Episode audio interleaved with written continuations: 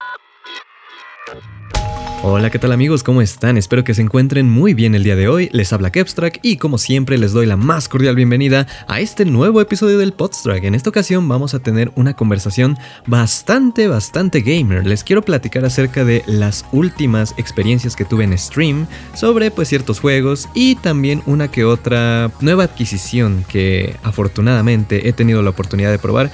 Así que pues bueno, sin más preámbulos, comencemos con el capítulo del día de hoy. Uh-huh.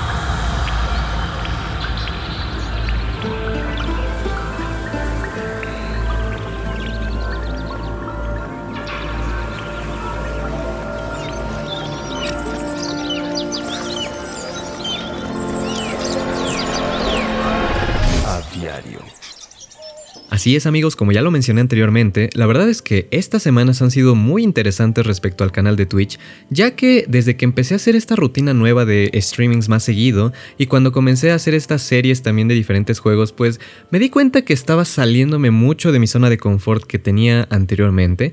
Yo me atrevo a decir que mucho de mi contenido en el pasado, digamos hace un año, un poco menos, se basaba únicamente en fines de semana jugar Osu a más no poder, Osu y pues entre semanas si es que salía algún stream, pues bueno, a lo mejor era un juego random o a lo mejor algo especial, ¿no? Algo que se saliera de la rutina. Pero puedo decir con certeza que me encanta mucho la forma en la que hemos estado llevando el canal, ya que pues vaya, Osu ya lo he dejado un poco más, como ya se habrán dado cuenta. A algunas personas esto le puede parecer triste, a algunas personas pues no le importa mucho.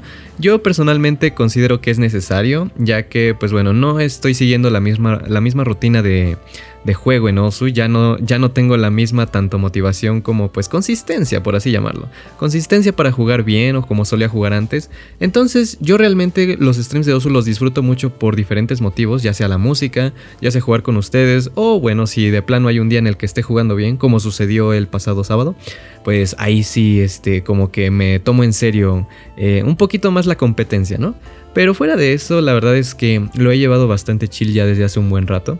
Y bueno, desde inicios de este año que empezamos con la rutina nueva, eh, puedo decir que he aprendido bastantes cosas. Eh, me he acostumbrado a lo que sería más esta, esta cuestión de acabarnos juegos que son tipo campaña, que son tipo algún este, reto individual, por así llamarlo. Aquí tenemos el caso de Elden Ring, que afortunadamente ya lo hemos terminado después de 93, bueno, 90 horas, vamos a ponerlo así. Después de 90 horas de juego, acabamos el Elden Ring con muchos voces, o sea, puedo decir que sí me metí, sí exploré, sí estuve pues allá ahondando en zonas bastante oscuras del juego, pero puedo decir que fue una experiencia bastante grata.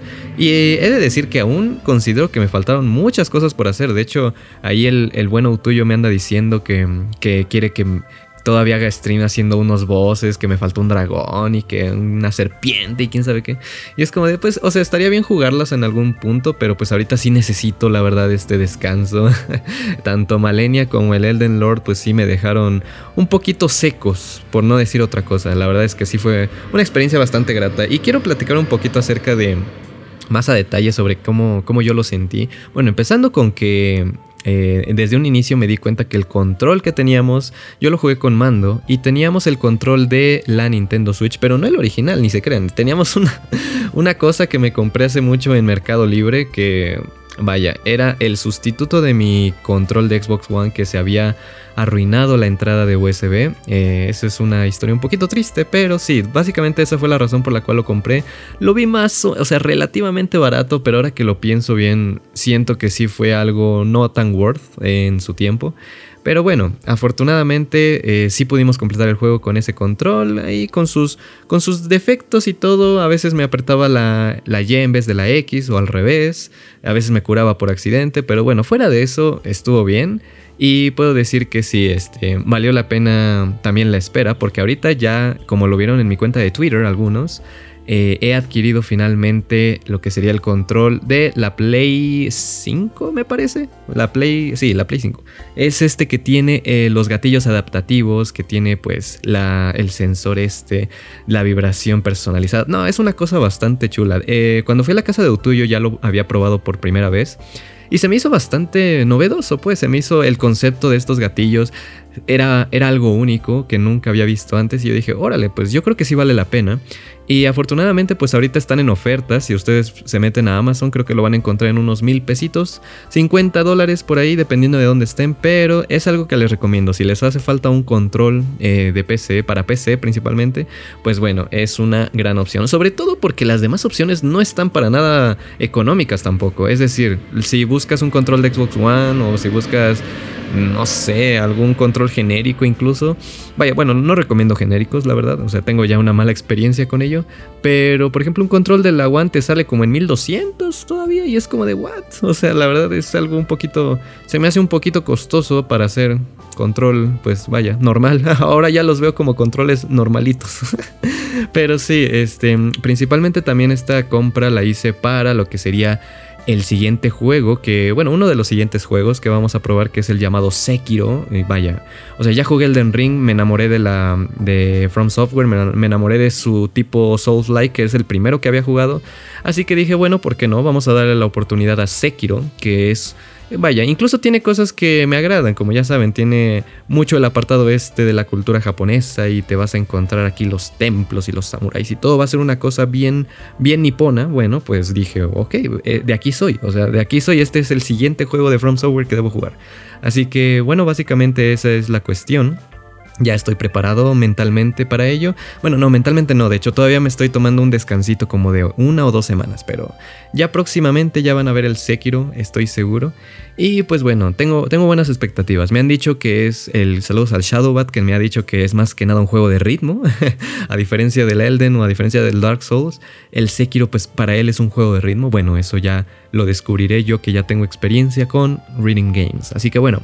Fuera de eso, eh, les quiero contar también sobre un nuevo juego que no lo he puesto en stream y de hecho dudo mucho traerlo en stream al menos por ahora, ya que más que un juego es como una experiencia, ¿saben? Es como ir al Starbucks, o sea, más que un café, es la experiencia.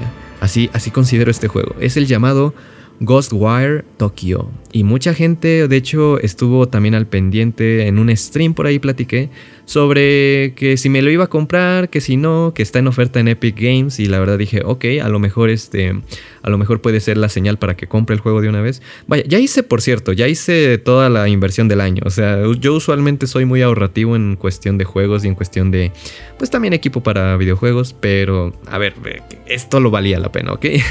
Esta experiencia realmente yo puedo decir que lo valía y les voy a dar detalles porque mucha gente que conoce el juego o que ha visto ya algunas reseñas seguramente eh, ha escuchado por ahí que el gameplay pues no es, no es muy bueno que digamos. Y, digamos que las mecánicas del mismo pues son bastante repetitivas. Llega un punto, he escuchado en reviews que llega un punto en el que sí se hace bastante tedioso el combate, que haces más de lo mismo, que no hay gran variedad de cosas por hacer. Y puedo entender esos puntos, de hecho los entiendo en el sentido de que a veces me logro identificar con eso. Sin embargo, pues he decidido que esta, o sea, desde el momento en que vi el juego y lo empecé a probar, eh, decidí que iba a ser una experiencia más que un, un, juego como tal, ¿saben? Suena bastante extraño. Pero la verdad es que sí, yo como, yo ya mentalizándome a que voy a, a lo mejor, digo todavía no seguro, pero que a lo mejor lo más probable es que vaya a Japón este año y no solo este año, ya en unos 3, 4 meses que ya esté pisando tierras japonesas, bueno, la verdad es que puedo decir que esto es como una especie de calentamiento. Y suena mame, pero es que las zonas y, el apartado gráfico del juego que te permite ponerte inmerso dentro de Tokio es algo, es algo espectacular que nunca había visto en algún otro juego antes. Digo, tenemos el caso de Grand Theft Auto, que la verdad es que en ese sentido creo que nadie le ha podido ganar. Considero que Grand Theft Auto es por el momento el rey de la simulación de un lugar, o sea, el rey a lo que se refiere con simular un lugar real, en el mundo real, que bueno, en este caso sería Los Ángeles. Y pues lo hacen bastante bien. De hecho, el mapa de, el mapa de GTA pues es una cosa enorme. Entonces, poniéndolos en comparación, pues el mapa de Ghostwire no es tan enorme. Sin embargo, el nivel de detalle es lo que me tiene volado la cabeza porque es que es, es espectacular. Tú entras a una convini dentro del juego y, por ejemplo, te encuentras el apartado de bebidas, el apartado de comida, ahí está el yakisoba, está todo lo que puedes imaginar, ¿no? Y te atiende un gato, te atiende un gato volador, lo cual es todavía más épico. Pero te sales de la combini y vas a otra, hay miles de combinis, ¿ok? Pero te vas a otra y aparecen otros productos, aparece como unos panecitos, aparece una cesta ahí con panes, con galletas que no habías visto en, otro, en otra combini. Y es una cosa eh, que en serio te detienes y te pones a ver eso. Y bueno, eh, otro motivo importante por el cual le doy muchos créditos al detalle visual y todo esto, pues es que el juego es compatible con lo que sería RTX. Afortunadamente, eh, bueno, tengo la gráfica que puede correr ese tipo de juegos, que no tengo muchos en realidad. De los pocos juegos que tengo me parece que es el Control, es el eh, Ghost Runner también, y pues lo que sería este, bueno, el, el, Quake, pero pues es una prueba nada más, y lo que sería este que es el Ghostwire. Tengo muy pocos juegos todavía con los que he podido probar el RTX, sin embargo, este puedo decir que es el primero al cual no me ha dado tantos problemas. Y no voy a decir que ninguno porque sí, sí me ha dado algunos tirones de vez en cuando. Sin embargo, es, lo, es el juego más estable con la mejor optimización del RTX que he visto hasta ahora. Así que yo le doy los créditos también al juego por haber hecho que mi gráfica sude, sude rico, pues, que sude pero que lo, que lo pueda soportar, ¿saben? Eso es, eso es lo más importante. Y pues bueno, ya finalmente hablando sobre eh, los gatillos adaptativos que también es compatible con este juego. Es una cosa extraña porque la primera vez que yo lo sentí se me hizo muy complicado. el gatillo derecho con el que lanzas los ataques eh, al principio duele, o sea, al principio cuesta. Yo que venía de hecho del, del control este de Nintendo que no tiene ni siquiera sensibilidad, o sea, es como un tap y ya, así se aprieta el gatillo. Yo que vengo de eso, pues sí se, me costó trabajo, la verdad, me costó trabajo acostumbrarme, pero bueno, ya después de un par de intentos ya como que como que te dejas llevar por esa sensación, ¿sabes? Es como ya pues algo algo ya que te acostumbras. Y es algo bueno, es una, es una buena experiencia. También te permite eh, meterte en el juego. Pero creo que lo que más permite la inmersión, me atrevo a decir que es la vibración, porque todavía hay partes del juego que sí dan un poquito de culo. No voy a decir que da miedo, porque el juego no es de terror.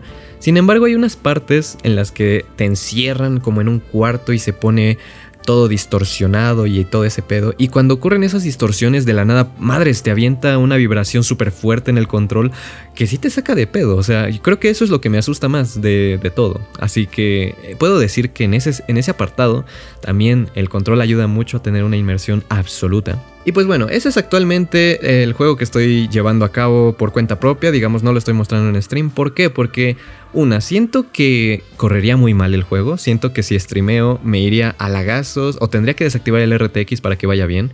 Y lo segundo es que, como ya les dije, la verdad es que para mí me está resultando una experiencia bastante única. No voy a decir que es el mejor juego del mundo, me recuerda mucho al BioShock, o sea, el gameplay literalmente es como jugar BioShock con puras este con puros plásmidos en vez de, armas, ¿saben? Esa es, esa es la sensación que me da. Entonces es bastante básica, es de la es del eh, estamos hablando de un juego del 2008, 2007 por ahí más o menos. Entonces, es bastante viejo el gameplay. Sin embargo, les digo, el detalle de todo el juego es lo que hace que valga la pena. Así que mi recomendación es que si tú eres un, otaku igual que yo, o si eres alguien que tiene planeado unas vacacioncitas a Japón, pero no tiene el dinero no tiene el tiempo para hacerlo, bueno, por 500 pesitos o 25 dolaritos, te puedes dar un viajezote a Tokio. y nunca, mejor dicho, un viajezote acá, este, bastante inusual, bastante cool. Y, me gusta porque, de hecho, no, no, he llegado tan lejos en la historia y creo que voy a la mitad más o menos. Pero puedo decir que yo pensé que iba a ser de noche todo el tiempo, pero no, ya llegué a la parte de la madrugada y, créanme que el mood cambia totalmente. La iluminación lo hace, lo cambia todo, como dicen los videos de clickbait. Así que e, es una buena experiencia. Me dan ganas de ya terminar el juego para pues desbloquear todo el mapa y ver todas las posibilidades que existen y también ver qué tanto se parecen en la vida real. Sé que hay unas zonas que están como muy emblemáticas, están muy bien representadas, pero también me doy cuenta que está muy chiquito el mapa, es decir, como que como que es una versión de Tokio más en general de Shibuya, pero como que muy muy reducida, ¿saben? Es como muy comprimido, por así decirlo. Pero bueno, todavía no he, llegado a la parte de la Tokyo Tower. Me, impresiona mucho verla de lejos, así que ya no puedo esperar. Ya no puedo esperar más. Pero bueno, ese, ese es la review que le puedo hacer al Ghostwire por el momento. Así que por el momento yo le doy un 8 de 10. 8 de 10, sobre todo por lo, por lo visual. Así que bueno, gente, em, les quería platicar también. Hoy, hoy es un podcast muy gamer. Este, desde el inicio les dije que íbamos a hablar mucho de videojuegos. La verdad es que sí tenía ganas de hacer esto porque también hay otro juego del cual les quería dar mención que bueno, les quería platicar también sobre esta serie de Touhou que estamos haciendo. La serie que estamos haciendo todos los jueves sobre pasarnos toda la franquicia de Touhou, o al menos casi toda, sin tomar en cuenta algunos spin-offs y los de pelea y todo eso. Vamos a pasar toda la franquicia oficial del 1 hasta el 18 eh, con el reto personal que me he tomado de hacer un clear pass eh, en normal. ¿Qué significa esto? Bueno, no morir tantas veces como para que me salga un continuo. Es decir, terminar el juego con el good ending y desbloquear el extra. Así que bueno, este sí, para los que eh, más o menos eso explicando para quienes no estén familiarizados con Toho, bueno, Toho es un juego muy difícil. Ya para los que ahora hayan visto eh, los streams, pues se dan cuenta que he estado sufriendo en algunos. Últimamente, fíjense que no tanto, eh. Últimamente sí me ha ido bastante bien en lo que serían las primeras runs. Mm, ¿Por qué? Yo diría que es también una cuestión porque ya me estoy haciendo consistente con la práctica. Diría que el jugar todos los jueves o incluso uno que otro día extra hace que en verdad mejore mi habilidad en Danmaku. No voy a decir que mi reacción, porque creo que aquí la reacción no lo es todo. Yo considero que aquí es más bien usar la inteligencia en el movimiento, es decir, saber a dónde irte, saber en qué momentos irte ya sea para arriba o esquivar hacia la derecha o moverte lento. Sobre todo eso de moverte lento es una muy buena strat que puedes seguir. Y creo, me atrevo a decir con certeza de que al menos juego mejor que antes. Eso es ya un hecho porque justamente andaba practicando ya el extra de Flandre, que el siguiente Touhou de hecho ya es el Touhou 6. Hemos terminado ya la franquicia de PC 98, bueno, la era pues. Y he estado practicando el extra y es una cosa bastante loca, nunca me había atrevido a hacerlo y me está yendo bien. O sea, yo estoy llegando lejos ya con Flandre, así que puede que lo sorprenda, puede que lo sorprenda mucho el siguiente jueves, quién sabe, eso ya lo descubrirán. Pero sí, hablando sobre esta era vieja del Toho, la primera era de la era PC98, he de decir que quedé fascinado, quedé fascinado con la historia. Bueno, no con. Bueno, a ver, tampoco es como que la historia sea muy buena, ¿no? es la misma trama, si no es que un poco más chusca incluso, pero más que nada diría que con los personajes. Siento que cada personaje de la, de la era es, tiene su esencia única, ¿saben? Y sobre todo algunas protagonistas, digamos, ahora entiendo por qué se romantiza mucho en la nueva era lo que sería Mima, a lo que sería Yuka, a lo que sería también esta... Eh, bueno, los voces finales, algunos, por ejemplo, mi voz favorito final fue Yumemi puedo decir que fue mi, jefa final, que me gustó más su personalidad, me gustaron sus ataques, estos de las cruces todas locas. Eh, digamos que fue mi favorito. Pero también Shinki, Shinki que fue la voz final del Toho 5, eh, puedo decir que igual, o sea, tiene su...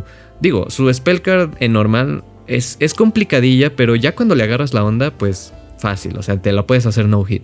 Pero vaya, o sea, tiene su esencia, tiene como que le quieres respetar, ¿sabes? Es una, es, una, es una mujer a la cual quieres tú ejercer el respeto.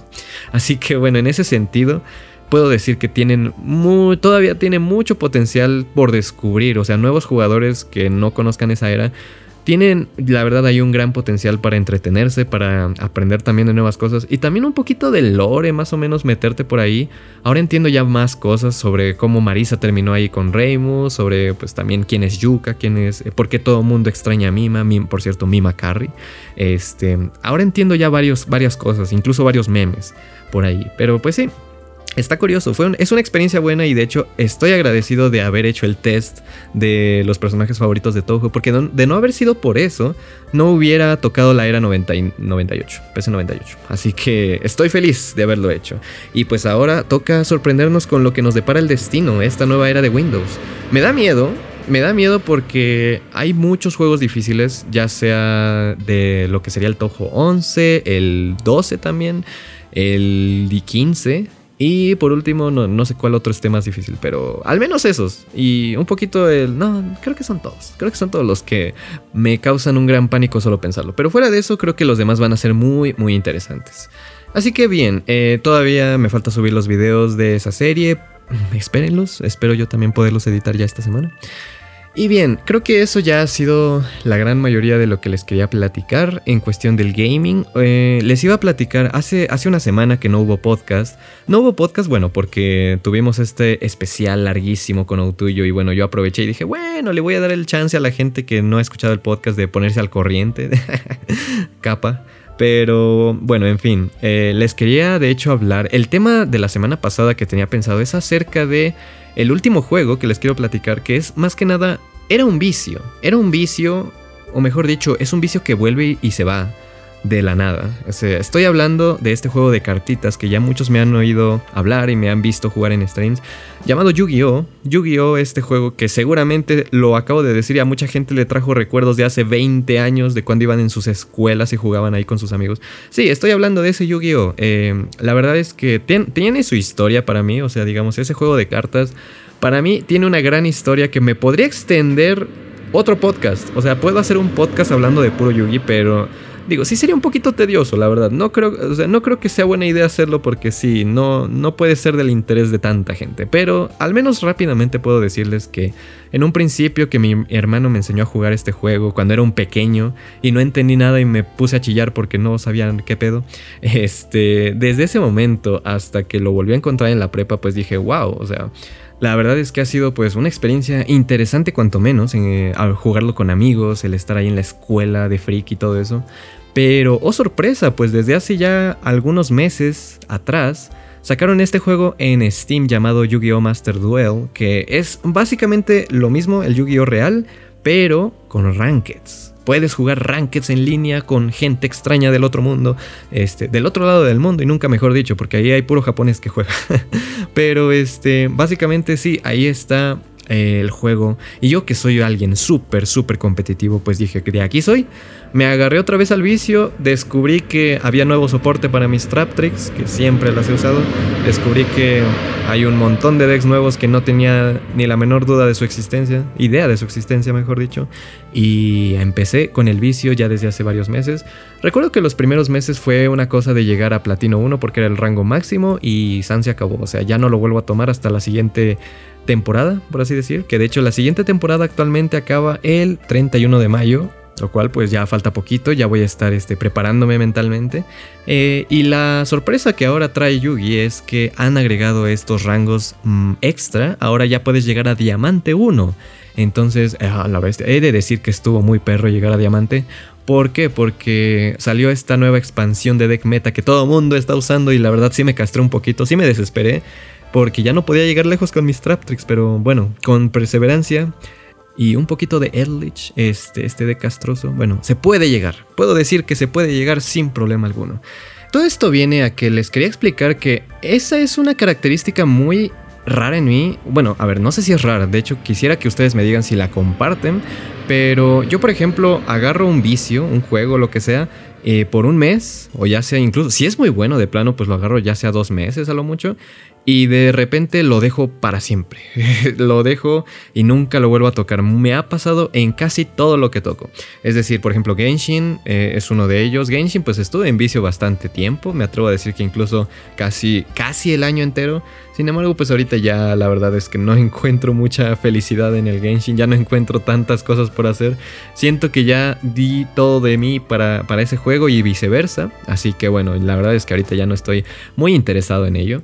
Eh, también eh, otro aspecto, por ejemplo, con Halo, cuando teníamos el Infinite, pues bueno, me acabé la campaña, estuve jugando el multiplayer un ratito, pero fuera de eso ya, ahí se, ahí se quedó ya nomás. Pero por ejemplo, hay, hay algunos juegos en específico, por ejemplo, diría que el Black Ops 3, el Call of Duty, es uno de ellos, ya que a mí me gusta mucho jugar los mapas de zombies, me, me gusta de vez en cuando jugar mapas de zombies y estar ahí un buen rato pero no siempre. Es decir, que yo agarro una semana y ahí estoy jugando un rato con el tuyo, con alguien más, y de repente, bueno, ya lo olvidé. Y el güey se queja, el güey dice, no mames, este, ya descargué los pinches mapas, a ver cuándo jugamos. Y yo de, ah, pues, pues, este, ahí luego, ya ando en otra cosa. Pero sí, esa es una característica muy mía. Eh, eso pasa también con Yugi, eso está pasando ahorita, bueno, no sé, con Osu diría que es un caso muy extraordinario, pero es algo, es algo curioso, no sé. Ustedes me pueden decir si tienen algo similar, si les ocurre igual. Y, fíjense, no solo con juegos, o sea, también yo diría que algunas cosas en vida real aplican. Por ejemplo, el hecho de hablar con ciertas personas. Suena también incluso feo, pero hay veces en las que yo me gusta hablar con una persona o, ciertas personas por una semana, por dos semanas, estar ahí conviviendo un rato. Pero de repente digo, no, pues como que ya este, voy a dejar de hablarle a esa persona por una semana. O, más, no sé. O sea, es algo extraño también. Aplica con personas, aplica con rutinas, actividades, no sé. Es algo muy curioso ahora que lo pienso. Pero bueno, ustedes díganme qué opinan al respecto. Y pues nada, esa es la forma en la que hemos estado llevando a cabo el canal de Twitch, los streamings. Y por cierto, hablando de streaming, ya les tengo una gran noticia y es que por primera vez vamos a realizar un subathon en este canal y ya tenemos fecha oficial para ello. Los que no saben qué es un subathon, bueno, es este gran evento en la que la gente puede suscribirse, puede donar, puede apoyar con muchas maneras para que yo aumente el tiempo del streaming y pueda extenderse incluso hasta el infinito. Es decir, la gente, de la gente depende qué tanto tiempo yo streamé sin parar. Es decir, me voy a ir a dormir, pero voy a tener el stream prendido, ¿saben? Voy a tener ahí una censura en, en la parte del, del Cam para que no se vea nada. Pero este, sí, básicamente en eso consistirá el stream. Va a ser una experiencia única, pero eh, la fecha oficial ya está. Todavía no lo he anunciado del todo, pero ustedes son los primeros. Ustedes que escuchan el podcast son los VIP, que van a escuchar la fecha oficial primero, antes que, bueno, ya lo escuchan en el stream un poco, pero oficialmente el stream será el día 24 de junio. Al menos tentativamente, si no hay un cambio extemporáneo por ahí, este, vamos a tener el día 24 de junio el stream. No sé a qué hora, no sé a qué hora vaya a empezar. Supongo que como de las 6 de la tarde más o menos. Entonces, eh, sí, va a estar buenísimo. Yo los invito a que por esas fechas, estamos a un mes exactamente. Así que yo les invito a que por esas fechas se pasen un rato a cotorrear. Porque la verdad es que va a estar bastante, bastante bueno. Yo creo que empezaremos con un no sé si 12 o 24 horas, todavía tengo que decidir cómo empezaremos, pero de que va a estar bueno, va a estar bueno. Así que, pues bueno, ese es el anuncio más importante del día de hoy. Realmente no hay otro anuncio. Más que voy a estar un poquito descansando esta semana de el martes y jueves de. Eh, perdón, martes y miércoles de los streams. Vamos a empezar con el jueves el stream de Touhou. Y bueno, ah, fíjense, a lo mejor y me van a ver de vez en cuando haciendo stream el miércoles o el martes. Pero igual, con, ya sea con mi modelo de VTuber o cualquier otra cosa pero haciendo kanjis, estudiando. Seguramente me encuentren por ahí en un stream estudiando porque tengo ganas, tengo ganas de estudiar en, stream. Así que bueno, puede que lo sorprenda igualmente con un stream entre semana. Así que bueno, ese es el plan que tenemos esta semana. Y pues nada gente, este es el final del Podstrike, un muy gamer como les dije, espero que les haya gustado pues un poquito esta temática que no, no en general de un tema en específico, simplemente hablarles de varias cosas, si a ustedes les gusta esto pues háganmelo saber. Y por último les quiero decir que también voy a subir en esta semana, o espero que en esta semana, suba el podcast especial a lo que sería la página de Coffee, que tenemos ya dos suscriptores, pero pueden ser más, así que por 3 dolaritos, si ustedes gustan suscribirse al Coffee, que les dejo el link en la descripción, van a tener acceso a dos cosas. La primera son a estos podcasts especiales, que muchos de ellos van a ser temática Not Safe for Work y ese tipo de cosas. Y la segunda es a el pack de Kanae. Así que si quieren ver a la... si quieren ver a la Kanae, no la van a ver en cueros, pero si la quieren ver sexy, la van a ver ahí en el coffee. Así que ahí la tienen, ahí pueden checarlo, link en la descripción. Así que bien, muchas gracias por haber escuchado, que tengan un excelente inicio de semana, les deseo el mejor de los éxitos y eso ha sido todo. Que se despide. Adiós.